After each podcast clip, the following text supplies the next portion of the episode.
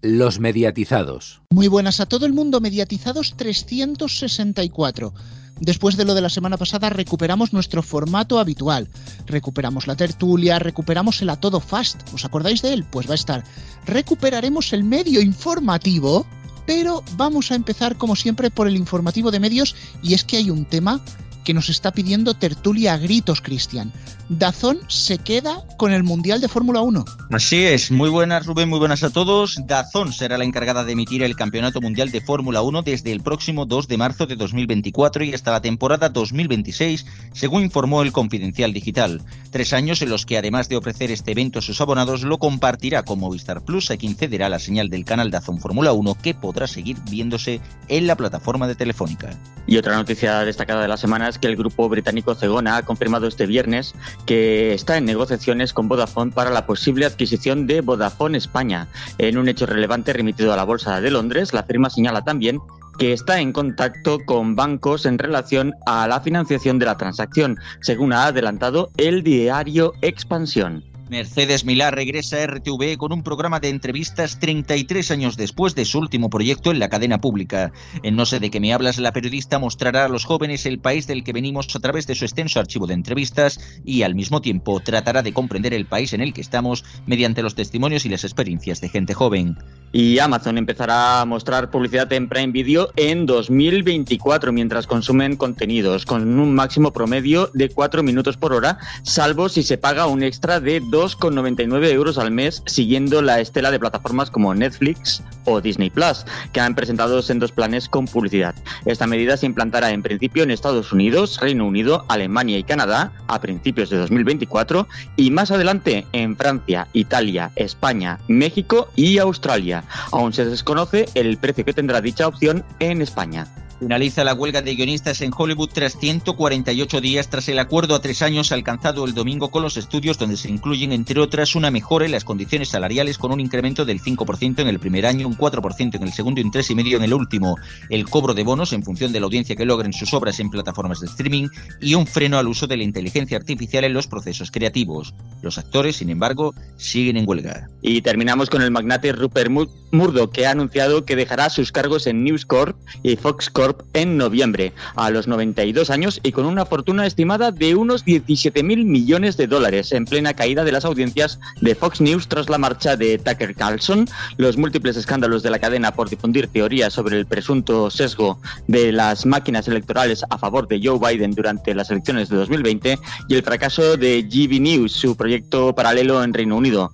Lachlan Murdoch, su primogénito, le sucede al frente del imperio mediático conservador creado por el magnate. Ampliaremos en tertulia algunos de estos titulares, pero si quieres más información entra en neo.es donde tienes entre otras noticias el inicio del rodaje de Segunda Muerte con Georgina Amorós y Carra Elejalde para Movistar Plus. Y recuerda que nos puedes seguir en todas las redes sociales con arroba los mediatizados y arroba neotv. Un saludo Antonio, gracias por tu frase. Tenemos que saludar porque aquí llega Alfonso, muy buenas. Muy buenas y también al que se lo va a pasar pipa en la primera tertulia del programa, Francisco Garrobo. Hola y deportivas buenas. Bueno, en la semana pasada el deporte se tiñó de negro por el fallecimiento de Pepe Domingo Castaño, ya le dimos una extensiva cobertura y eso hizo que tuviéramos que dejar para hoy uno de los temas candentes del deporte en televisión. Sin embargo, nos ha venido hasta bien, de estas que de chiripa, porque tenemos que hablar de más cosas.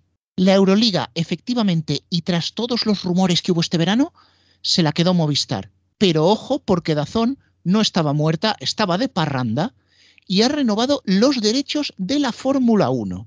Esto Garrobo empieza a plantear aquí un tablero de ajedrez un poquito extraño, porque habiendo perdido la, la Euroliga, aun manteniendo la Fórmula 1, el esencial de Dazón queda tocado Sí es verdad que Movistar se refuerza, pero se refuerza con algo que ya tenía, aunque tenían un paquete superior. Mm, creo que las dos van a tener que realizar algún movimiento adicional, aparte de los que hemos conocido estos días. Exactamente. Sobre todo, antes de nada, a avisar que toda la información que está siguiendo la Euroliga de momento son ruido de confidenciales bastante confirmados, aunque no hay nota de prensa oficial, que seguramente saldrá una vez hayamos grabado el programa, entonces saldrá la nota de prensa. Pero eh, a esta hora. unos cinco minutos después. Cinco minutos después de que grabemos el programa. Em, volviendo, volviendo al tema, eh, toda esta información sí que hace indicar que eh, Dazón, como tú bien dices, pierde esa parte de la Euroliga, pero va a mantener uno de sus platos fuertes. Y viendo los datos de audiencia, podríamos decir que el mayor plato fuerte, incluso más que el fútbol. Visto los datos de audiencia, que luego Antonio nos hará un resumen. Ahora bien, no hay información aún oficial. Y aquí están saliendo muchos rumores. A mí me llegan muchos, informaciones las justas, pero rumores muchos. Cuéntanos más, cuéntanos más. entre ellos os digo que a mí me cuentan que la filtración puede haber sido interesada. Interesada por alguien que, si bien no ha ganado los derechos, quiere hacer parecer que también tienen algo que ver con los derechos. O, en todo caso, que hay algún tipo de acuerdo donde Dazón ha firmado. A mí lo que me dicen es que Dazón ha podido firmar el 100% de la Fórmula 1 y que ha llegado a un acuerdo con Movistar para seguir con los derechos dentro de Movistar. ¿Vale? Me dicen que ha podido pasar esto. Esto es, como ya digo, todos rumores. ¿Vale? Y por lo tanto hay que estar muy pendientes de las notas de prensa que salgan en las próximas horas y días porque pueden haber movimientos. Ojo, pueden haber movimientos incluso, ¿por qué no? Ya que Movistar está potenciando su OTT, que nos encontremos quizá alguna cosita en el día 7 eh, y todo esto lo iremos viendo. Pero yo os digo, toda la información que yo tengo es que no todo es lo que ha salido en la nota de prensa, que hay más cosas y que no se están contando. Pero es que en este caso, si hablamos de cosas por debajo de la mesa, es lo que yo llevo pensando hace tiempo y el otro día a la hora del café comentábamos. Yo creo que es que si aquí hubiera un entente, o sea, hubiera un acuerdo, un acuerdo amplio, no rígido, pero sí amplio, entre Movistar, Dazón, incluso Eurosport, para que cada una a la otra no se pisaran, nos ahorraríamos muchas batallas absurdas por los derechos deportivos que en alguna pueden competir las tres porque lo vean estratégico, pero no pueden competir todas por todo, que es lo que parece últimamente. Y no solamente eso, que por culpa de estas peleas nos estamos quedando sin otros contenidos, porque la Euroliga está muy bien, ha vuelto a Movistar. Los abonados de Movistar nos da igual, porque antes lo veíamos en los Dazón 1 a 4 y ahora lo veremos en el Dial 7 y en los Movistar Deportes. Pero ¿dónde está la Eurocup? Dazón no la quiere renovar porque no tiene la Euroliga y Movistar ha dicho que quiere la Euroliga pero no quiere la Eurocup. Total, que acabamos de perder la Eurocup de, en nuestro esto. Y los aficionados del Tenerife y de la Peña, pues cabreaditos. Me imaginaba que la Peña estaba en la Eurocup. Es que eso parece que, es como el perro del hortelano, ¿no? Que ni deja ni come. Claro, eh, hombre, yo puedo entender que tú te quieras quedar con la, con la Euroliga, pero quédate también con la Eurocup. Mm, si vas a fastidiar, fastidia entero, no fastidies a trozos. Yo espero que al final alguien se dé cuenta que es necesario que se contrate, pero no por nada, ¿eh? Vosotros os imagináis la emisión de la Champions League, pero no la emisión de la Europa League. Es más, la no emisión de la Conference, por lo menos los partidos de los equipos españoles, no tendría lógica. Pues esto es lo que está pasando en las competiciones europeas de baloncesto, ¿no?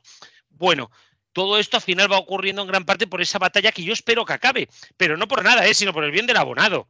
Eh, hombre, está muy bien para los. Eh, Alfonso, tú esto lo sabes, para los programas nos viene de maravilla estas guerras, nos dan horas de contenido, debate, emoción, además en algunos momentos, sobre todo cuando eran las guerras de fútbol, pero no son buenas para el abonado. Bueno, no, son buenas en el sentido que se divide más las competiciones y en el sentido de que al final, si hay competición entre distintas compañías, suben los precios que ellos pagan y suben los precios que nosotros pagamos. O sea que, bueno, un poco de, de amistad entre las partes viene bien. Y en cuanto a lo que estabas diciendo en la, Eurocup, hombre, supongo que aquí también entrarán en juego las, televisiones autonómicas. Por ejemplo, el Juventud no me extrañaría que lo acabase dando eh, la televisión catalana. Sería una cosa bastante lógica. Sí, y ya sería una, casualidad que hubiera deporte en directo en Sport 3, sí. sí, sí, sí. Además vendría efectivamente muy bien.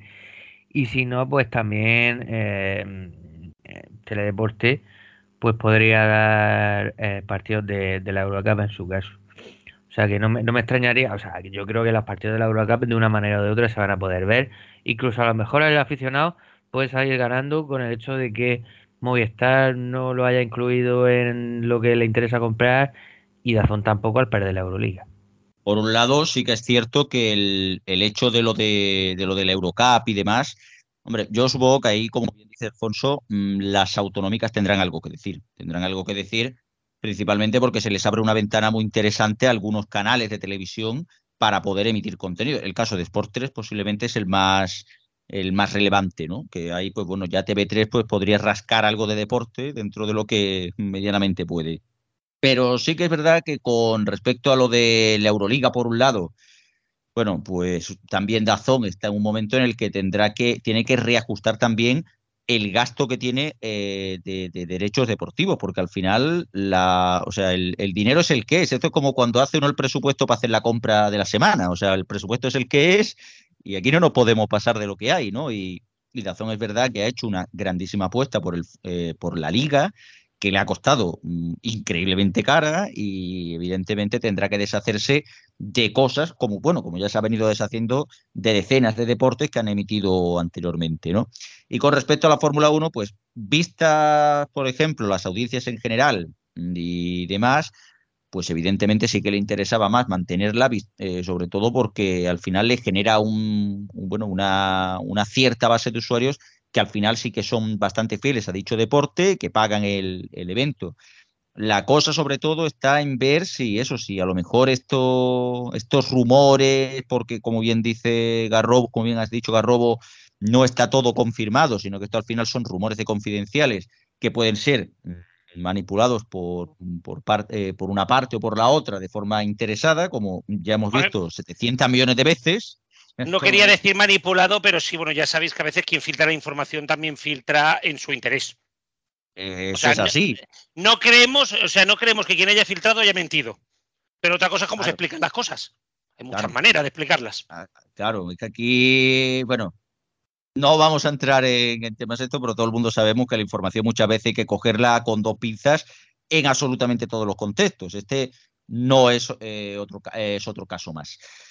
Pero, pero bueno, ahí es donde tiene que verse mm, si realmente le conviene quitar eh, el acuerdo que hasta ahora estaba teniendo, que yo creo que es bastante provechoso para ambas compañías. O sea, eh, Movistar le ofrecía un soporte mediante, bueno, un plato de televisión, un equipo, un tal, que al final le venía bastante bien a Dazón Fórmula 1, y por otro lado, Dazón Fórmula 1 aumentaba la base de abonados a dicho deporte mediante la gente que estaba abonada a la plataforma. No sé si le convendrá quitar este entente tan interesante que han tenido.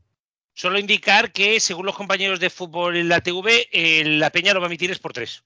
Ah, mira, pues lo que estábamos hablando. Pero el, pero el Gran Canaria de momento, la televisión canaria no. Pero ya os digo, no hay ningún anuncio oficial. O sea, lo ponen ellos porque a lo mejor ha habido un adelanto de parrilla, a lo mejor se anuncia en las próximas horas. Quizá un acuerdo teledeportes por tres para la emisión. Podría ser, ¿eh? Veremos a ver. No es de extrañar porque ya lo ha hecho algunas veces por tres. Es que justamente te has adelantado, Garrobo. Creo recordar que la tercera competición europea sí que tiene un partido en abierto a través de Teledeporte, ¿es así?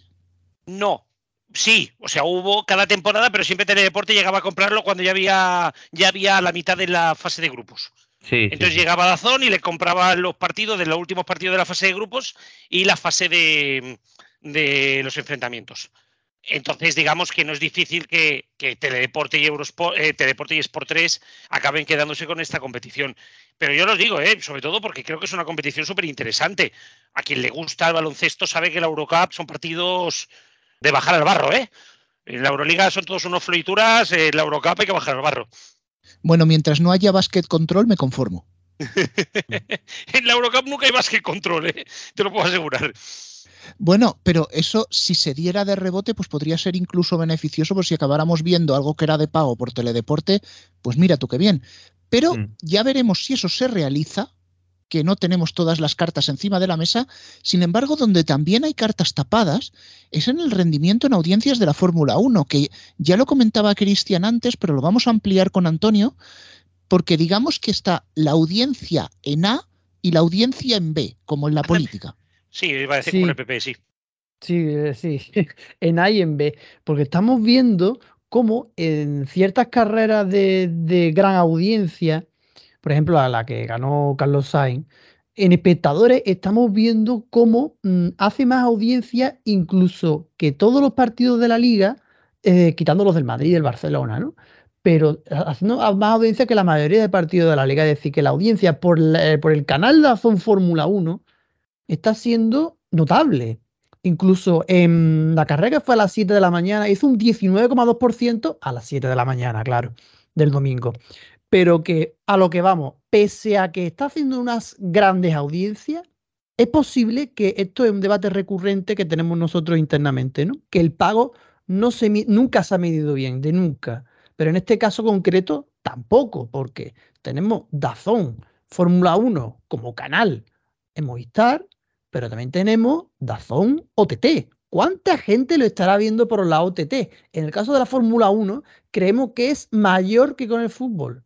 Bastante más, sobre todo gente joven que se está enganchando ahora a la Fórmula 1 es probable que sea tanto como la gente que está, lo, está viendo por el canal lineal, ¿eh? Pienso, pienso yo, pienso yo. Bueno, pero piensa, el doble de lo que nos están diciendo.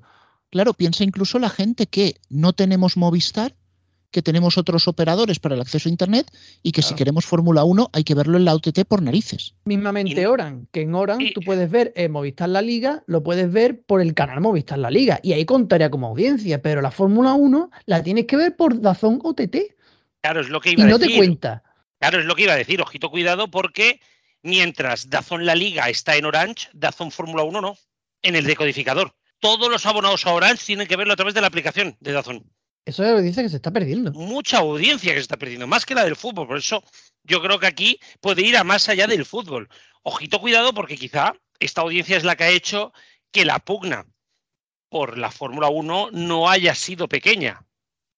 Bueno, otras cosas que nos sorprenden, pero ya no tendrán cabida en el programa de hoy, es la baja audiencia, o relativamente baja, que están teniendo los partidos de primera división en el Dial 7 de Movistar. Pero tendremos tiempo para hablar de ello, porque Alfonso, hay fútbol en el Dial 7 de Movistar, pero hay un porrón de deportes más. Pues sí, de eso también vamos a hablar. Eh, la nueva jornada de liga comienza pronto para los grandes. Este viernes a las 9 de la noche tendremos un nada menos que Barcelona-Sevilla en Movistar La Liga.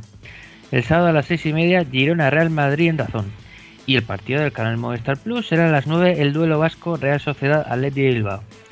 Aprovecho este duelo también para mandar un saludo a la familia de Sillon Ball, un gran tuitero que murió repentinamente hace unas semanas. Del fútbol internacional destacamos el Leipzig Bayern de Múnich el domingo a las seis y media Movistar Liga de Campeones. En motociclismo se corre el Gran Premio de Japón con la carrera de MotoGP el domingo a las 7 de la mañana por Dazón. En la, CD, en la CB tenemos bien pronto el primer clásico de Liga, ya tuvimos uno en la Supercopa. El Real Madrid-Barça el domingo a las 6 y media en el canal Movistar Plus. Además, este fin de semana Movistar Golf emitirá la Ryder Cup y, el, eh, y con los últimos partidos en el canal Vamos. Y el Mundial de Rugby también continúa en esta plataforma. Y la segunda semana que viene tendremos la segunda jornada de la Liga de Campeones. El martes destaca el Nápoles Real Madrid y el miércoles el Oporto Barcelona, ambos a las 9 de la noche en Movistar Liga de Campeones. Bueno, pues nos toca cambiar de tema, aunque seguimos en la televisión de pago. El huracán Pepe Domingo hizo que pospusiéramos muchos temas y entre ellos tenemos una entrevista en la cartuchera que hizo aquí el compañero Garrobo y es una entrevista que además es la habitual entrevista anual con Manuel Balsera. Exactamente, nuestro amigo, porque ya le podemos decir amigo, porque creo que es la persona que más ha salido en este programa, aparte de los colaboradores. Es más, ha salido más que un canario que de vez en cuando ha salido. Y, nos dio pues la entrevista clásica que hacemos todos los festival. Con este programa cerramos ya por fin capítulo festival, que hace ya tres semanas de ello. Y creo que es una entrevista, Rubén, cuanto menos interesante. Y si hay algo tradicional que tenemos en el festival, pues es eh, hablar con uno de los que más saben de televisión, eh, que es Manuel Balsera, director de AMC. Ahora ya no es Iberia, ahora es Sur, sur, Europa. Sí, es sur de Europa, aunque centramos nuestra actividad más en Iberia, pero bueno, seguimos explorando otras posibilidades eh, por ahí fuera. Pues Manuel Balsera, buenas, buenas tardes. Pues buenas tardes, ya, sí, sí. Bueno, em, para empezar, una, para romper el hielo, eh, estábamos volviendo a escuchar la entrevista del año pasado y hubo dos temas que no me respondiste. A ver. Que fue el Fast y Sol Música. Y ahora tenemos Sol Música en el Fast. Claro, porque las sorpresas hay que darlas en el momento adecuado y de la manera adecuada. ¿Qué, qué, cosa no me vas a responder este año para saber hacia dónde va? Pues depende de lo que me preguntes, porque claro, podría, podría responderte y luego tendría que matarte. y no, no pretendo hacer eso. Espero verte el año que viene aquí y crucemos los dedos. Pues, pues, arrancamos precisamente con esa novedad porque ha sido, por lo menos, la que más nos ha sorprendido en los últimos meses, que ha sido la llegada de Música al Fast. Lo eliminasteis un poquito por sorpresa, llegó, llegó en familia la frecuencia de, Música, ¿Por qué está puesta ahora por el FAS? ¿Hacia dónde la vais a enfocar? Bueno, en, primer lugar, para- todo esto estaba perfectamente planificado, por eso no te podía responder. Queríamos hacer un switching porque lo que estuvimos eh, viendo es que la evolución que estaba teniendo la música en, en el mundo de la televisión de pago era cada vez más decreciente, con lo cual teníamos que encontrarle un sitio a Sol Música que le permitiera respirar de una manera diferente, porque si no podía respirar lo suficiente en el ámbito del pago, creíamos que en una eh, distribución mucho más abierta lo podía hacer. Que sea fast o otras es- posibles cosas que estemos mm, pergeñando, pues esa ya es una segunda derivada. De hecho, nos vamos a encontrar a Sol Música en algunas plataformas de pago y en otras y en otras que no eh, a lo largo de los próximos meses, porque lo que estábamos intentando era que eh, se incrementara la distribución eh, todo lo posible y demás. El nivel de audiencia que tenía Sol Música iba decreciendo paulatinamente y la manera de volver a, a hacerle rebotar en el nivel de conocimiento y notoriedad es que estuviera en más plataformas y la manera de hacerlo era expandirlo al ámbito gratuito. Habéis comentado en la rueda de prensa de presentación de que estabais como haciendo unas pruebas de seis meses, no ver un poquito cómo asentaba. ¿Qué, ¿Cuál es el futuro de Sol Música, o por lo menos que tenéis en mente? El, el problema fundamental pues es un poco yo creo que hay que ver cuál debería ser la evolución audiovisual de la música. Igual que MTV en los años 80 se convirtió en la plataforma de referencia fundamentalmente a través de los videoclips, pero según ha ido pasando el tiempo ha desaparecido. Nadie va a pagar por un canal de videoclips. En Sol Música, como os decía, pues hemos formateado algunos, eh, algunos formatos, nunca mejor dicho, como a solas, eh, entrevistas y demás, y queremos ver si tiene que ir más por ese, esos mini conciertos, tiene que ir más por ser una agenda cultural de la música y de los conciertos que hay disponibles. No lo sabemos todavía, y eso es lo que queremos averiguar. O sea, que no descartáis hacer incluso producción para Sol Música, ¿no? Yo no descarto nada nunca. O sea, lo único que no descarto es que me, lo único que descarto es que vuelva a crecerme el pelo. Pero más allá de eso, eh, prácticamente no descarto nada. Eh, para cerrar fase y ya entrar a los canales, a los canales de AMC Select, eh, ¿tenéis nuevos proyectos? Porque, por ejemplo, pues en, en Estados Unidos eh, habéis apostado por varios canales. Esta es un, ¿Esto es un inicio, solo una, un- una Es- migaja? Es una migaja y, y no sé si desarrollaremos alguno más.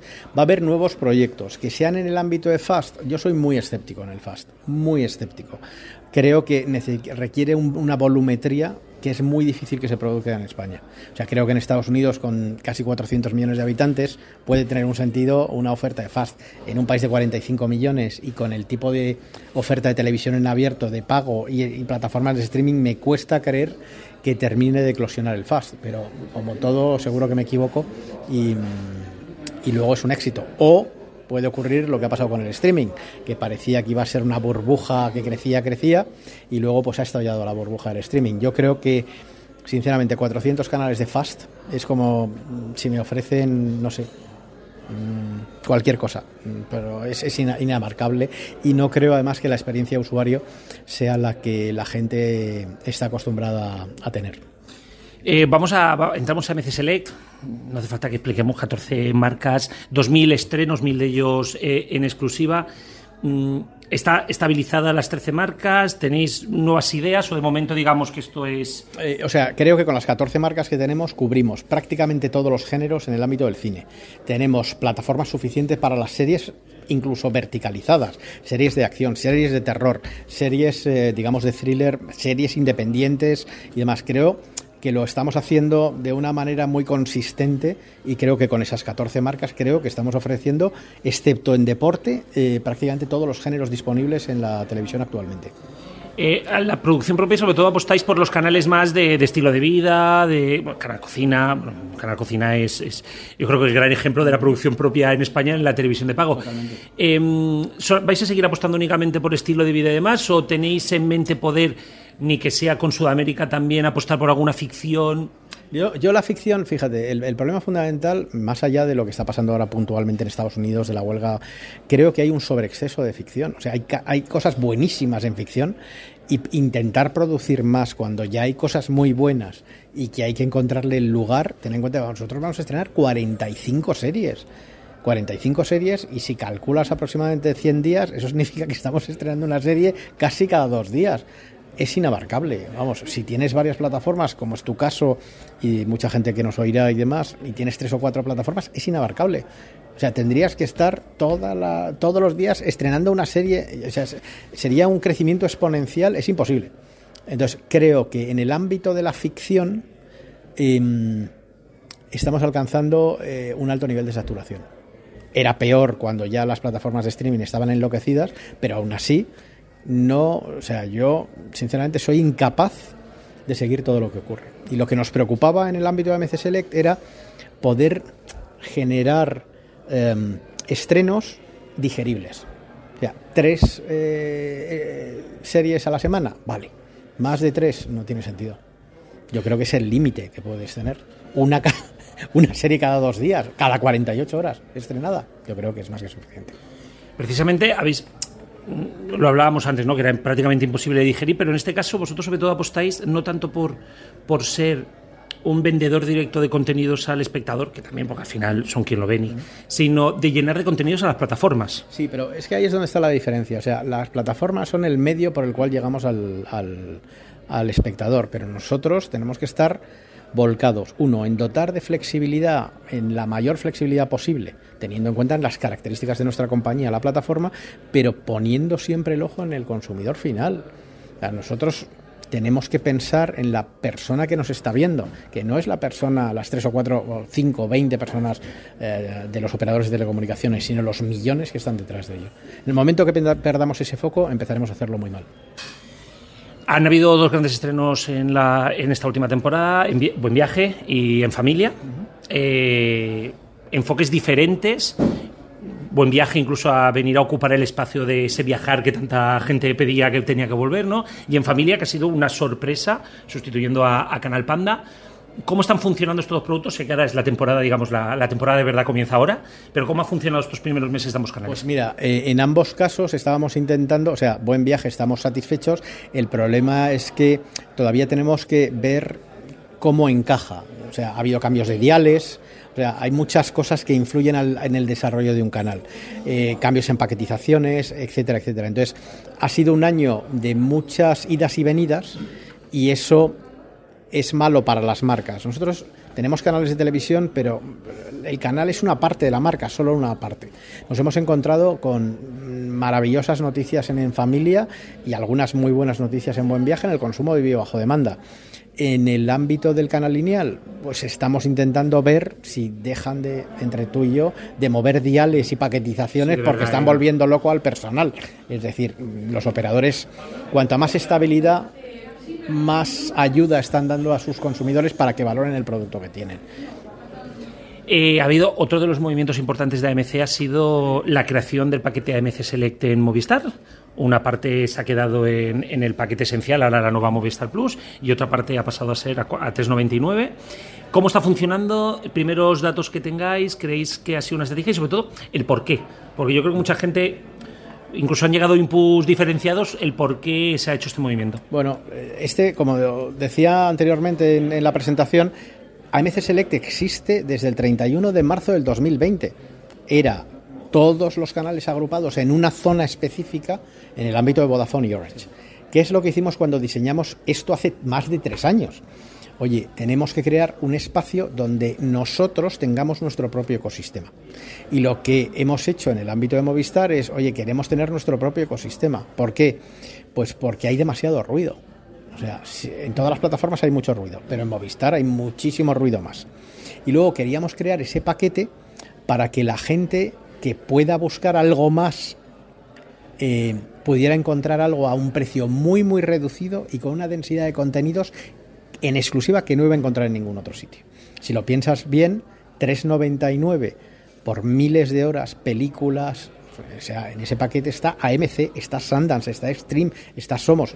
Estamos hablando de factorías de, distribución de contenidos muy potentes, tanto en vídeo bajo demanda como con, el canal. Es absolutamente ridículo. No hay ninguna plataforma ni de streaming que cueste 3,99 ahora mismo. Entonces, mm, lo que queríamos era crearlo para crear nuestro propio ecosistema y demás. Pero insisto, eh, ese es el camino que hemos elegido con Movistar conjuntamente. Afortunadamente, otros deciden, oye, quiero tener por el peso que tienen los 14 canales y porque todos contribuyen de una manera clara, eh, Orange lo tiene eh, integrado 100% en su producto audiovisual. Mm, y parece que le va muy bien a, Orange eh, en crecimiento y demás. Cada uno sigue su propia estrategia y oye, ahora estamos así, pero a lo mejor el año que viene estamos de otra manera diferente. ¿Y los primeros datos de, este paquete, cómo han sido Movistar? Pues mira, hoy mismo eh, es que me acaba de llegar esta mañana, eh, que no sé si lo habrás visto tú, pero no sé si lo habrás visto tú, que es el informe este de, de Barlovento. Sí, acaba de llegar esta mañana. Acaba de llegar esta mañana y lo que estaba viendo es que, hombre, eh, nosotros lanzamos el 1 de junio y la cobertura, o sea, para, para, ver los canales de AMC Select tienes que haber pagado por AMC Select. Y creo que salía aquí que a finales de agosto tenemos 482.000 hogares, que no está mal, en tres meses, siendo además meses de verano, o sea, que es que no es el mejor mes para hacer nada. Pero vamos, 482.000 me parece que es eh, una cantidad de hogares eh, más que interesante. También estáis empezando a distribuir ahora mismo las nuevas las nuevas operadoras, eh, Euskaltel, bueno, todo esto que se ha montado ahora no me acuerdo el nombre de Agile. Eh, ¿Cómo está funcionando más allá en el resto? Porque además hemos visto que Hollywood es es el rey de la televisión de pago. Aquí todo el mundo comprando fútbol, comprando esto, gasto esto. Y el cine palomitero funciona, de maravilla. O sea, eh, tenemos lecturas muy interesantes, más allá del tema de Movistar y demás. Hollywood es el líder en cine. Historia es el líder en documentales. Cocina es el líder en facto al documental. Tenemos una oferta y en estilo de vida. Nosotros tenemos una oferta muy plural, pero no podemos ser primeros siempre con todos los canales en todo. Ya somos primeros en cine, ya somos primeros en facto al documental, ya somos primeros. No hay, o sea, en deporte no tenemos, con lo cual no podemos ser los primeros. Solo faltaba eso. Solo faltaba esto, pero podría ser. A lo mejor es un canal de tabas o algo parecido y entonces eh, triunfamos para mí el, elemento fundamental es que tenemos vocación eh, de servicio. Entonces esa vocación de servicio es eh, dotar de instrumentos realmente referenciales. ¿no? A veces uno, un operador te dice, oye, pero es que tienes muchos canales. digo, ya, pero es que mis canales no son canales genéricos, mis canales son específicos. Intentan satisfacer a un perfil de público concreto y específico que tiene intereses concretos y específicos. Somos, Somos es un canal de cine clásico español, no es un cine de cine actual español, es de cine clásico. ¿Para quién? Para un perfil de público que valora extraordinariamente esos contenidos. Hasta el cambio de distribución en Movistar, Somos era un canal top 10. Sí, siempre ha estado. Y en, y en eh, espléndidamente y demás. Y dices, oye, ¿merece la pena que haya un canal de cine de terror? Hombre, existe un canal de cine de terror en el pago en cualquier país mm, occidental. ¿Por qué no lo va a haber en España? O de acción, evidentemente. Ahí lo que suele ocurrir, pues bueno, que a veces, y solo con un operador, porque solo hay un operador que desarrolle sus propios canales, que es Movistar, pues entras en, fricciones, ¿no?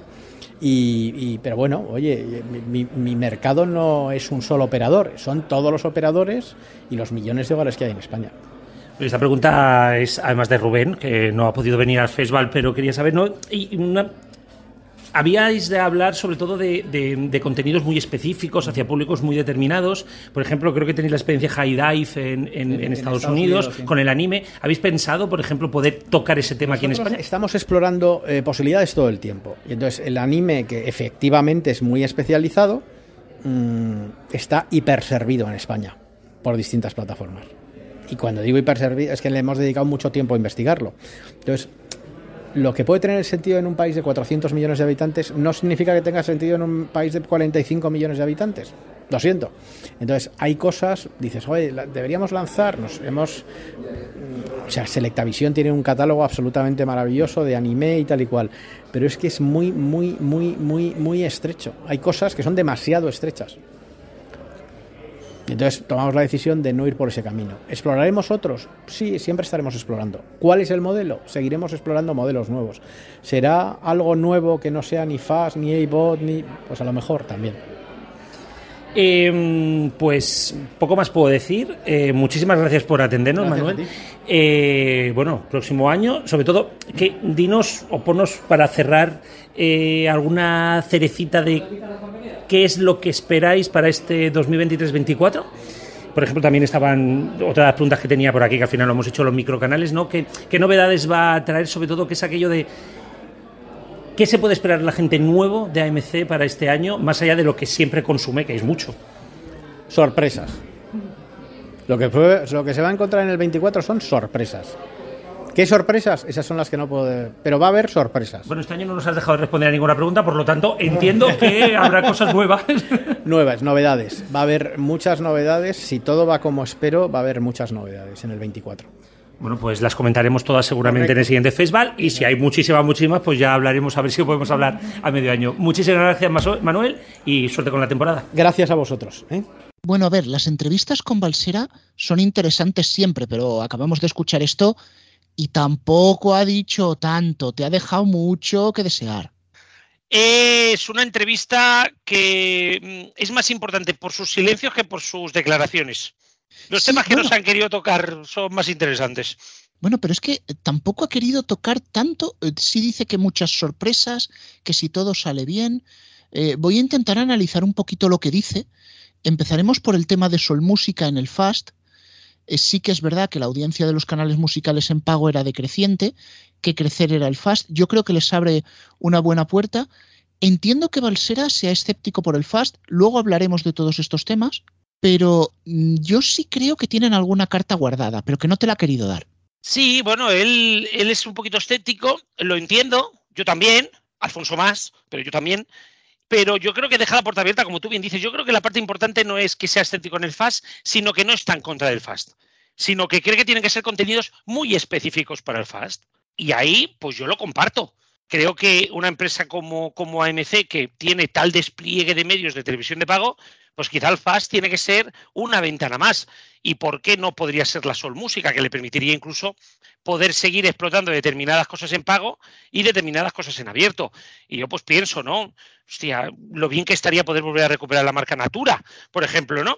Y yo creo que esas cositas son las que se ha callado, las que de momento no se dicen, veremos a ver. Yo creo que AMC nos va a traer sorpresas en el próximo año y no todas en el Fast, porque ahí sí que lo dejó muy claro van a haber movimientos, va a ser un año de movimientos y no todo en el fast, o sea que también habrá en el pago. Veremos a ver, veremos a ver cómo sale también el experimento de AMC Select en Movistar. Bueno, es que además has puesto uno de los focos que me ha llamado más la atención de la entrevista, porque en el momento que AMC le mencionas la palabra M, léase Movistar, empiezan como que a hacerte circunloquios, a darte vueltas. Eh, me acuerdo cuando salió el paquete Select que la, única información disponible para prensa fue la propia nota de prensa. No sé, me da a entender que las fricciones pudieron ser más duras de lo que pensamos. No solamente eso, sino que tú bien dices que cuando a AMC se le pronuncia la palabra Movistar empiezan las tensiones. Cuando a Movistar se le pronuncia la palabra AMC, también esto lo puedo decir porque en el festival pues, se habla con todo el mundo y tal y cual, y digamos que es un tema incómodo. O sea, hay temas que mejor no tocar, ¿vale? Pues este es uno de ellos. Sin embargo, mm. el paquete AMC Select pinta que ha sido un éxito. O sea, estamos hablando de miles de abonados. Eh, estamos hablando, según informaciones de este programa, de decenas de miles de abonados. El número de abonados tiene cinco cifras. No nos han dicho si está más cerca de los 10.000 o de los 100.000. Pero nos han dicho que el número de abonados tiene cinco cifras y que ha superado las expectativas de todos. Bueno, pues es un gran dato, yo creo que es un gran dato tanto para AMC como para Movistar. Movistar porque ingresa y AMC porque en realidad esos canales que son tan específicos, que en eso insiste Balsera, que es un público muy específico, ese público les ha acompañado hasta la tumba. Sí, sí, y además han salvado. Yo aquí tengo la sensación, esto, esto es totalmente sensación mía personal, no hemos comentado nada, no hemos escuchado nada porque nadie quiere hablar del tema, pero tengo la sensación de que ninguno de los dos está contento con el acuerdo que tenemos encima de la mesa. Ninguno está contento. Y que yo creo que este acuerdo fue para salvar los platos porque Movistar necesitaba de AMC y AMC necesitaba mucho de Movistar.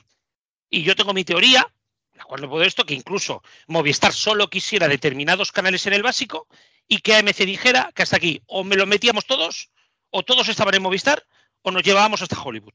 Y sin Hollywood y Canal Cocina, tu plataforma está coja. No por nada, ¿eh? hay canales que necesitas, como Fox, AXN, otros Hollywood, otros Canal Cocina. Son canales muy vistos. Y que yo creo que por aquí podría dar, que, que, al final esta solución fue la menos mala, de bueno, yo los mantengo, pero los pongo aparte y no te los voy a pagar como de esto. Y AMC dijo, bueno, mejor que estén, aunque se de paga aparte, que no, que no esté ninguno, ¿no? Y que al final se llegaron a algún acuerdo así, porque algo ha pasado que no conocemos. Bueno, dejemos estar las polémicas por un tiempo, creo que hemos profundizado suficiente. Sí que me llama la atención un tercer aspecto, y es que cuando le, le preguntas eh, por posibles nuevos canales FAST, por posibles producciones, él, eh, no recuerdo exactamente la palabra que dice, pero dice, no, habrá iniciativas. Incluso Sí. en el caso de Sol Música, de llevarlo a otros niveles, habrá iniciativas. Y claro, esa, esa palabra iniciativas es tan abierta. Yo sospecho que pueden ir, por ejemplo, por los Prime Channels que se han sacado en Amazon, por ejemplo. Sí, o incluso, ¿por qué no una calle Sol Música en AMC Plus? A lo mejor no hace falta ni que sea un Prime Channel. Recordemos, recordemos que, que por ejemplo, Historia y Actualidad y, y no me acuerdo qué otro paquete están en AMC Plus. Por lo tanto, también podría integrarse contenidos de Sol Música en AMC Plus. Mm, Pueden ir por ahí los tiros. Yo creo que las iniciativas por ahí, yo creo que también va a haber una ampliación de, mm, de Sol Música en más plataformas, ya estaba anunciado. Y yo sigo pensando de que pueden haber iniciativas que nos pongan en algún otro contenido muy específico. Hablaba de Natura y no decía Natura porque sí, decía Natura porque es un canal muy tematizado, un contenido muy específico que te puede convenir poner en abierto porque tengas producción propia, ¿no? O por ejemplo, ¿por qué no un canal como Casa y Cocina, que en su momento que, bueno, que está en Portugal y que también podría ser, oye, pues para los contenidos antiguos de Canal Cocina y de, eh, cas- eh, de, de Casa, darles una segunda vida. ¿Por qué no? Veremos a ver. Bueno, lo que sí es que este año te ha contestado a todas las preguntas. Así que este no año- tenemos pistas de qué van a hacer. Exacto, yo ya le avisé al inicio y digo, lo que no me respondas sabemos que va a ser el tema de este año. Y yo me respondió todas. Pues hombre, hombre precavido que vale por dos, Manuel Balsera, como siempre, gracias por atendernos, porque las entrevistas con él son siempre interesantes, aunque nos deje este aura de misterio, nos haga este, este cliffhanger para que estemos ahí atentos a lo que va a suceder. Y ahora vamos a recuperar una sección que ha empezado con muy, con muy buen pie en esta temporada, porque salió en el primer programa y en los tres siguientes no hubo tiempo de meterla. Claro, es que, es que Rubén, vaya tres semanitas, ¿eh? No, sí que lo sé, que lo sé, que lo sé. Pero yo venía con toda mi ilusión aquí de hablar de canales fast y mira, un poco más y no puedo. Es que, es que, ¿y por qué le hemos hecho hueco esta semana, eh? Porque tampoco podría haber entrado. Sí, pero es que han pasado cosas curiosas en el mundo del fast. Una que a mí me ha sorprendido mucho. Antes de ello, quiero aclarar por si hay algún oyente que no lo sepa, los canales fast nos estamos refiriendo a los canales de las plataformas gratuitas de streaming. De hecho, FAST significa Free Ad Supported Streaming Television, o sea, televisión gratuita en streaming mantenida con anuncios. Son los canales que os podéis encontrar en vuestro Samsung TV Plus, LG, Pluto, probablemente la plataforma más conocida en España, aunque hay más, Rakuten, Relax, etc. Y es que, como decía, ha habido una noticia que me ha llamado la atención. Recordaba que en Pluto TV lanzaron un canal que se llamaba Lo mejor de Pluto y tenía un logo, bueno, era como el espíritu de ser el canal cero de Movistar, pero en Pluto. Además es que el logo tenía hasta el hashtag con el 1 que parecía copiado de cero. El canal se lanzó, estuvo en el dial, pasó sin pena ni gloria y desapareció. No nos acordábamos de él hasta hace unos días, porque el canal ha reaparecido, sí, pero Garrobo en Xiaomi. Sí, aquí, aquí todo el mundo se va pasando, se va pasando pelotitas, pelotitas, como lo de la Liga Plus, luego hablaremos de ello. Y sí, ha sido sorprendente que, que se anuncie. Bueno, puede llegar incluso a tener sentido, porque al final Xiaomi, Samsung y tal no dejan de ser unas plataformas muy pensadas para los que compran su televisión como un contenido extra. ¿No? Donde también sacaron dinero, pero al final no deja de ser un contenido extra. Pero Pluto, digamos que es una plataforma en sí. Entonces, utilizar estas plataformas para poder anunciar la tuya es cuanto menos sorprendente y me parece además un acierto. Y que si sale más, podría incluso beneficiar mucho a Pluto TV. Claro, es que eso es lo que buscan. Una persona que no conozca el mundillo del fast, a lo mejor se compra un televisor Xiaomi o Samsung y se empieza a encontrar con canales que se llaman Pluto TV algo. De hecho, en Xiaomi han desembarcado creo que unos 10 canales de la plataforma. Están los asesinatos de Midsommar, están originales de MTV, está Comedia Made in Spain, otra versión de Pluto TV Cocina. Recordemos que las versiones de Pluto TV Cocina o Comedia Made in Spain que se ven fuera de Pluto son diferentes a las que se ven en la plataforma, así que podéis cambiar entre ellos como si fueran dos canales aparte con el mismo contenido. Y claro, si enganchas a la gente con Pluto TV algo y se entera de que luego hay una plataforma que se llama Pluto, se la instala y ahí toda la publi va para ti. O sea que la idea es bastante buena. A mí me parece un grandísimo acierto. Pero ya digo, ¿eh? más, más allá de que luego haya mejor o peor resultado, sino buscar esa amplitud esa amplitud de miras para promocionar tu plataforma. Me parece un gran acierto, ya digo, ¿eh? más allá del contenido que luego pueda ser mejor o peor. Pero, pero Xiaomi además se refuerza con muchos contenidos y a Pluto TV le viene de maravilla. Bueno, y terminamos la sección haciendo repaso de los últimos canales que han llegado a las diversas plataformas Fast, porque hay material interesante. Empezamos por TVFi, que ha incluido los canales Love the Planet, dedicado a la naturaleza y a la sostenibilidad, Love Wine, canal dedicado al vino. Sí, eso existe. ¡Viva el vino! Existe. También un canal de trailers con las novedades de cine. Por otro lado, Samsung TV Plus ha incorporado por fin la Liga Plus. Ya no tengo que tener la aplicación de Xiaomi para seguir viéndolo. Bueno, pero también ya era hora porque se anunció hace casi un mes y por fin ha llegado el día de la plataforma. También World Poker Tour. Y en la plataforma Plex hemos tenido varias sorpresas agradables en general. Dos canales de cine latinoamericano, que son Oro TV, que sería, por así decirlo, como el canal Somos de México. También Butaca TV, con cine bastante más actual. Y un canal de cocina que os vais a reír con el nombre porque se llama Saborear. Ah, mira, a lo mejor es el futuro de Ana Rosa Quintana. No des ideas. Mejor que no haya estado Rubén II en este programa porque no sé qué chiste habría hecho. Eh, no, sí, mejor, mejor no lo pensemos, mejor no lo pensemos. Pero sí que he estado pudiendo ver un poco este canal Saborear y me ha sorprendido porque está dedicado, es como un canal cocina, pero como un canal cocina, eh, cocina del mundo, o sea, no solo latinoamericana. Vi preparar, por ejemplo, platos típicos de la gastronomía de Sudán. Era súper curioso. Bueno, es interesante. Hombre, Sí, sí. sobre todo, sobre todo porque te ponen marcos nuevos, ¿eh? No tiene nada más. ¿eh? O sea, es que a veces también en la vida la cuestión es, parece que siempre vemos lo mismo y estos canales lo que te permiten es abrir contenidos a cosas que nunca te hubieras imaginado que una televisión en abierto de pago lo iban a emitir aquí. Bueno, es que a mí me encanta encontrarme en el mundo del fast estas fricadas, pero que son fricadas, pero que son interesantes, que molan. Sí, sí, sí, totalmente. Bueno, los canales Fast nos permiten ver un montón de cosas fascinantes, pero en los canales gratuitos y en las plataformas de pago Héctor tenemos un montón de series, cine, documentales que nos vas a recomendar. Sobre todo eh, en las plataformas. Esta semana comenzamos con una serie derivada, en este caso de The Voice, en Amazon Prime, que nos trae Generación V a partir de este mismo viernes. La serie explora el entrenamiento de la primera generación de superhéroes que conocen el compuesto V y cuyos poderes les han sido inyectados en lugar de serles otorgados por Dios. Estos jóvenes y competitivos héroes ponen a prueba sus límites físicos y morales compitiendo por el codiciado primer puesto de la escuela. Y saltamos al miércoles y es que de la mano de Disney Plus nos llega la segunda temporada de Loki, otro superhéroe, la serie de Marvel Studio. En los nuevos capítulos que prometen nuevas emociones, veremos cómo el infame dios del engaño emprende nuevas aventuras con la autoridad de variación temporal. Y terminamos con cine en Apple TV Plus, que estrena Flora y su hijo Max, la nueva película de John Carney este mismo viernes. En este nuevo filme, Flora, una madre soltera, no sabe qué hacer con su rebelde hijo adolescente Max. Animada por la policía a buscarle un pasatiempo, Flora intenta entretenerlo con una guitarra acústica destartalada. Con la ayuda de un músico de Los Ángeles venido a menos, Flora y Max descubren el poder transformador de la música. Pues de todo ese pedazo material que nos habéis traído de Vitoria, todavía nos queda una bonus track y además es una bonus track que viene con el idioma en euskera.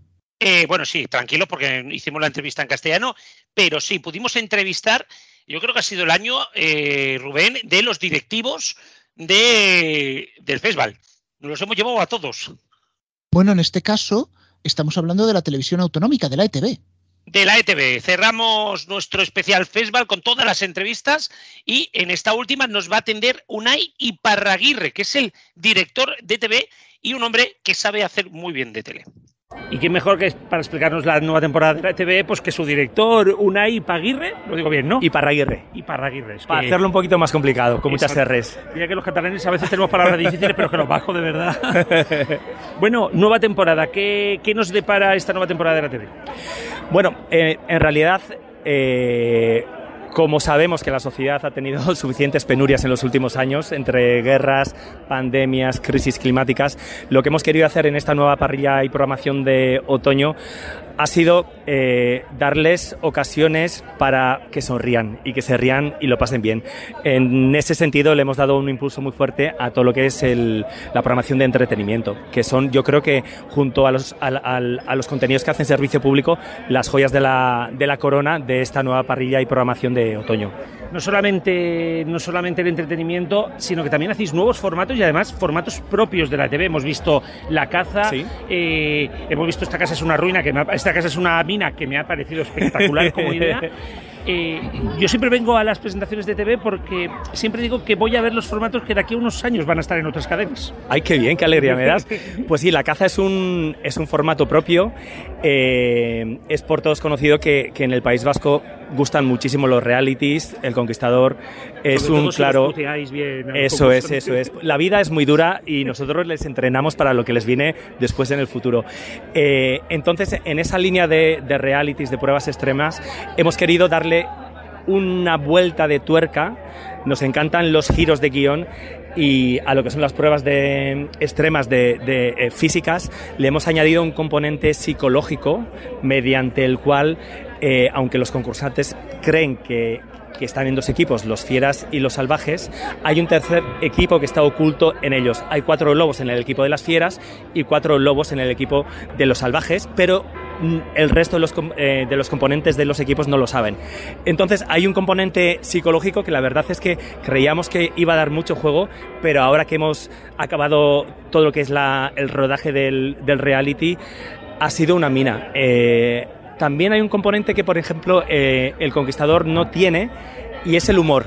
Entonces yo diría que, que los elementos diferenciales de este nuevo formato del cual estamos muy orgullosos es por un lado que se ha grabado íntegramente en el País Vasco, por otro lado el componente psicológico y por último eh, que hay muchos momentos de, de mucho humor y muchas risas. Eh, ya digo, estos son formatos muy novedosos y formatos que luego llegan a dar el salto a otras Sí. cadenas. Por ejemplo, el Conquistador se va a estrenar ahora en, en la 1 y, sin ir más lejos, Juego de Cartas, Joc de Cartas en Cataluña, está, está funcionando muy bien. Sí.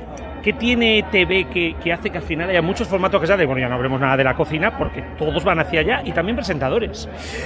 Pues no sé lo que tenemos, pero yo creo que no sé si será el tiempo que tenemos aquí, que pasamos muchísimo tiempo viendo la tele, eh, pero tenemos muchísima afición por sentarnos en el sofá y, aprender, informarnos y entretenernos. Entonces yo supongo que, que no sé, eh, a lo mejor tenemos, hemos desarrollado un sexto sentido eh, para producir y desarrollar formatos nuevos, pero algo hay, algo sí que hay porque exportamos, como bien dices, muchos formatos y también muchas caras. Em, precisamente, precisamente nosotros hablamos mucho ¿no? de la importancia de las televisiones públicas. ETV es una de las televisiones con más potencia a nivel autonómico, TV3, Aragón También. Televisión. ¿Qué tiene que hacer ETV, qué tienen que hacer las televisiones públicas para seguir, sobre todo las autonómicas en este caso, para seguir siendo importantes en la sociedad? aportar valor. Yo eh, cogí el puesto de director de ETV hace dos años y medio. Los 16 años anteriores eh, estuve trabajando en Discovery como vicepresidente de estrategia editorial. eh, y me acuerdo que cuando empecé en Discovery nos decían la primera semana a todos los empleados que la misión de Discovery era crear un mundo mejor mediante los contenidos que producíamos. A mí eso, la primera vez que, lo escuché me pareció una americanada, como empresa americana que es Discovery, pero luego me di cuenta de que realmente mediante los contenidos podemos ayudar a la sociedad y que podemos informar, entretener y hacer divulgación. Entonces yo soy muy fan de, de las televisiones públicas eh, y creo que una de las funciones fundamentales es dar servicio público y ayudar a la sociedad a caminar en la dirección en la que la sociedad cree que tiene que caminar. Y en ese sentido, en ETV lo tenemos muy claro, hablamos mucho con TV3 también y sabemos que eh, TV3 también eh, hace mucho servicio público y, y creo que es lo que nos toca a todos los que tenemos una labor pública. Precisamente eh, hablabas de la colaboración con TV3, presentáis, bueno, habéis presentado, porque cuando se emita esto ya se habrá presentado, eh, Generación Porno, una coproducción. Em, ¿Vais a seguir ahondando ahí nuevas colaboraciones? A veces también la lengua es un poquito complicado, ¿no? Porque al final TV3 tiene que emitir en catalán, aquí tenéis dos lenguas en las televisiones, ¿no? Galicia tiene una. Eh, ¿Creéis que se tiene que ahondar en estas colaboraciones? ¿Cómo vais a extenderlas a partir de ahora? Yo soy muy fan de, de tender puentes eh, y de ayudarnos entre nosotros, de aprender entre el uno del otro y de hecho eh, tenemos relación con todas las televisiones eh, autonómicas del Estado. Pero TV3 es con la que más relación tenemos. Nos suelen visitar, les solemos visitar. De hecho, estuvimos tres días con el equipo directivo de TV3 eh, hace, creo que en junio, y hablamos muchísimo porque al final eh, todos estamos en el mismo barco. TV3 está en Cataluña, nosotros estamos en el, en el País Vasco, pero los retos a los que nos enfrentamos son los mismos. Entonces, ¿por qué no ayudarnos a aprender el uno del otro y compartir experiencias? Eh, somos muy fans de eso, eh, lo impulsamos y, y TV3 también. Una de las apuestas que presentaste el año pasado, ya para cerrar, porque se me ha olvidado hacerlo al inicio, fue el deporte femenino. Ahora, Sí. ahora que está en este, en este punto álgido, con todo lo que ha pasado en el Mundial Femenino, hiciste esta apuesta. ¿Cómo ha funcionado la apuesta por el deporte femenino? Bastante mejor de lo que creíamos. Yo, eh, yo trabajé en ETV en los años 90 y, y 2000, luego me mudé a Londres. Eh, cuando volví, hace, hace dos años y medio, eh, ya ETV estaba empezando a apostar por la igualdad del hombre y la mujer en el deporte, que por cierto está rela- relacionado con hacer servicio público y ay- ayudar a la sociedad. Y tengo que admitir que al principio pensábamos que, que las audiencias en el deporte femenino estarían muy lejos de las que da el deporte masculino. Eh, no fue así, no estaban al mismo nivel, pero no había mucha diferencia. Y te puedo decir que en la última temporada el deporte femenino y el deporte masculino han tenido la misma acogida, tanto en cuanto a audiencias eh, y en cuanto a percepción. El hecho de que Euskal Televista, Euskal y Errati Televista, porque hemos sido de eh, todo el grupo los que hayamos apostado por la igualdad del hombre y la mujer, no solamente en el deporte, sino en todos los ámbitos eh, de la vida, es algo que sabemos y nos consta que la sociedad vasca valora y, y agradece. Pues Unai, muchísimas gracias, muchísima suerte en esta temporada, que viene intensita, se ha visto en los vídeos y, y nada, esperamos escucharnos el año que viene. Igualmente, y gracias. Es curioso porque las autonómicas siempre han mirado al festival de una manera un poquito rara, ¿no? Eh, ETV tiene que estar porque es la organizadora. TV3 se ha conseguido que venga. Telemadrid hubo tiras y aflojas. Yo creo que estaría bien que se animaran más autonómicas, aunque rotaran cada año, ¿no?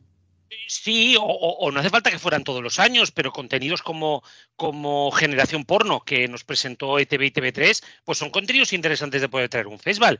Por ejemplo, si Telemadrid, cuando ha hecho alguna colaboración con Andalucía o con Extremadura, eh, creo que con Castilla, no me acuerdo con quién las ha hecho, también nos las podría traer. Son contenidos que se pueden mostrar mucho. Y además, por lo menos la ETV y TV3 tienen contenidos que, como le digo, como le digo en la entrevista, dos, tres años después pueden estar dando el salto a una televisión estatal. Ir a la presentación de TV para mí es ir a ver los formatos del futuro, formatos que luego pueden acabar en la televisión española. Ojito con el concurso Esta casa es una mina, de la que hablamos en el especial, lo cuento aquí, que yo creo que es un formato que puede dar el salto autonómicas y que, ¿por qué no?, podría estar incluso en, un- en una cadena como cuatro como la sexta, ¿eh? Qué bien hablas de todos los directivos, Garrobo. Bueno, hombre, hay que agradecerles que nos atendieran todos. Yo creo que ha sido el año que mejor nos han atendido todos, así que como mínimo es de agradecerles. Bueno, toca saludar a los dos gandarras de siempre. Juan, muy buenas. Buenas, adiós le pido. Hola, muy buenas. Los Juanes. A ver, he, he dicho Juan porque iba por el de Alicante, pero ha saltado palaciego porque tenía mucha gana de hablar hoy. Eh, hablo No, en genérico. no. Tiene ganas de hablar, no como alguna radio lee a las 12 de la noche. Eh, sí, ¿verdad? ¿Me vais a meter aquí el tema de la radiole guadiana? Desde la frontera. Mientras no hablemos, mientras no hablemos Radio de la DAB, mientras no hablemos de la DAB no pasa nada. No, no, no. A ver, de la radio digital se puede hablar. Mientras no metas timbales de por medio, Exacto. Safridúo. Eh, Sí. Que, que les han sampleado en un nuevo tema, ¿eh? Cuidado. Bueno, bueno, aquí no han sampleado en un nuevo tema. No dejan de salir canciones, canciones remake de todo, de todo el mundo. Ah, bueno. Bueno, y espérate que la inteligencia artificial no empiece a tocar los huevos, que si no. Más. A ver, están haciendo, están haciendo remakes de canciones dance. Da igual cuando leas esto. Sí, es verdad. Bueno, de canciones dance o de canciones de hace 50 años, como de cierta artista que está triunfando a nivel mundial, pero bueno. Sí. Bueno, Tiene nombre de gato. hay un, un día de estos resucitarán el trololo, pero eso es otro tema. Sí, sí, sí. Porque hoy, porque hoy estoy muy contento porque ha vuelto a todo fast, pero estoy más contento aún porque no sé cómo decirlo. ¡Vuelve el medio informativo! Una sección que no se ha presentado a ninguna sesión de investidura. Pero no es porque no tengamos apoyos, es porque ya las investiduras se han vuelto mainstream. Mira, era como las elecciones en Cataluña por la época de 2017. Rubén, Sí, ya, ya es mainstream, ya.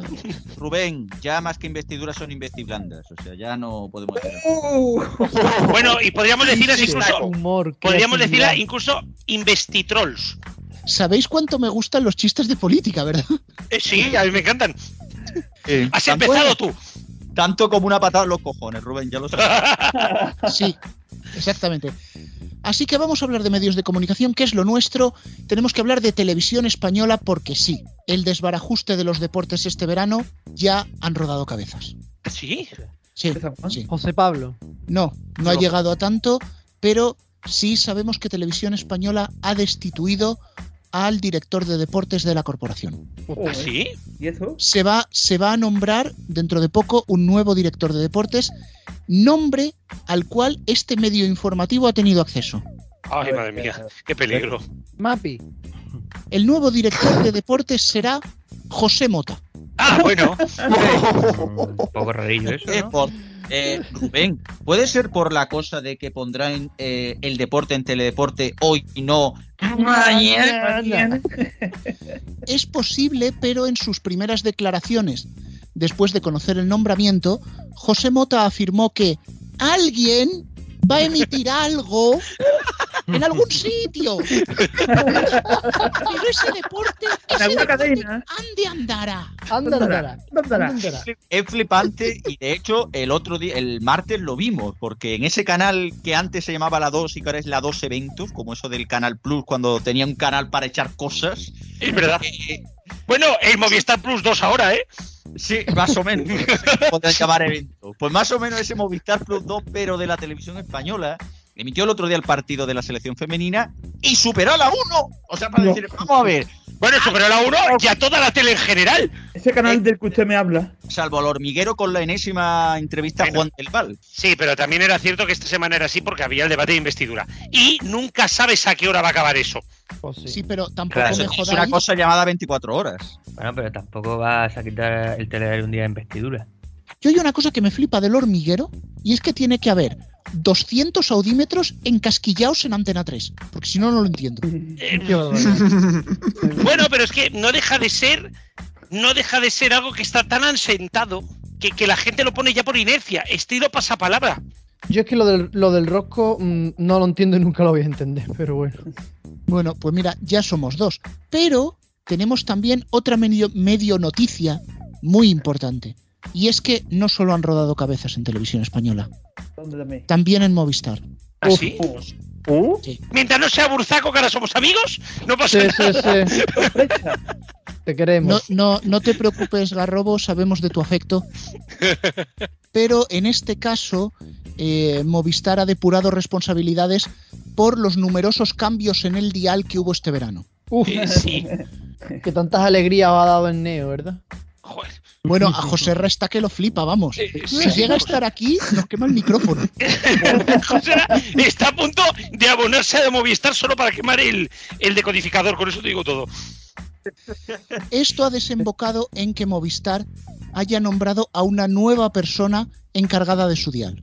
Uy, uy, ¿Un mono de feria? El pajarito de Homer Simpson, ese que, que marcaba el teclado. Oh, sí. El del. Bueno, pues el nuevo responsable del dial de Movistar es Tony Aguilar. Ah, bueno, muy bien. Tony Aguilar que cada semana repasará las subidas, las bajadas y los candidatos Será en el programa del 180 al 1, que durará unas 27 horas y se emitirá en Movistar Plus 3, porque no cabe en otro dial. No, no lo van a poner en música por Movistar Plus. Eso, música Movistar Plus. Se, se- va un poquito de madre el tema de música por Vista Plus, ¿eh? Pegaría más en documentales, pero. Y, y comentará también la, la- la música que suena en la portada. Oh, tremendísima, ¿eh? He descubierto buenas canciones ahí, ¿eh? Mazos. Eh, y eso que ya no está Omar Tenani, que, que era el que hacía antes la selección, era buenísimo. Pero, joder, se descubre mucha buena mierda ahí. Honestamente. No, por cierto, Rubén, entonces entiendo que el suspense por Movistar Plus ya lo anunciarán también ahí, ya no aparecerá solo por el dial, ya lo anunciará Tony. No, bueno, lo que pasa es que Tony ha dicho que quiere anunciar los candidatos a entrar en el dial, pero que va a meter llamadas del público para que voten por su canal favorito. Ah, me parece muy correcto. Además, todos los que voten, igual que en del 40 al 1, recibirán un regalo. Una factura de 20 euros más de Movistar. Oye, pero, pero yo tengo una duda. Yo tengo una duda. ¿Los candidatos se anunciarán antes de que se incorporen los canales o cuando ya estén incorporados?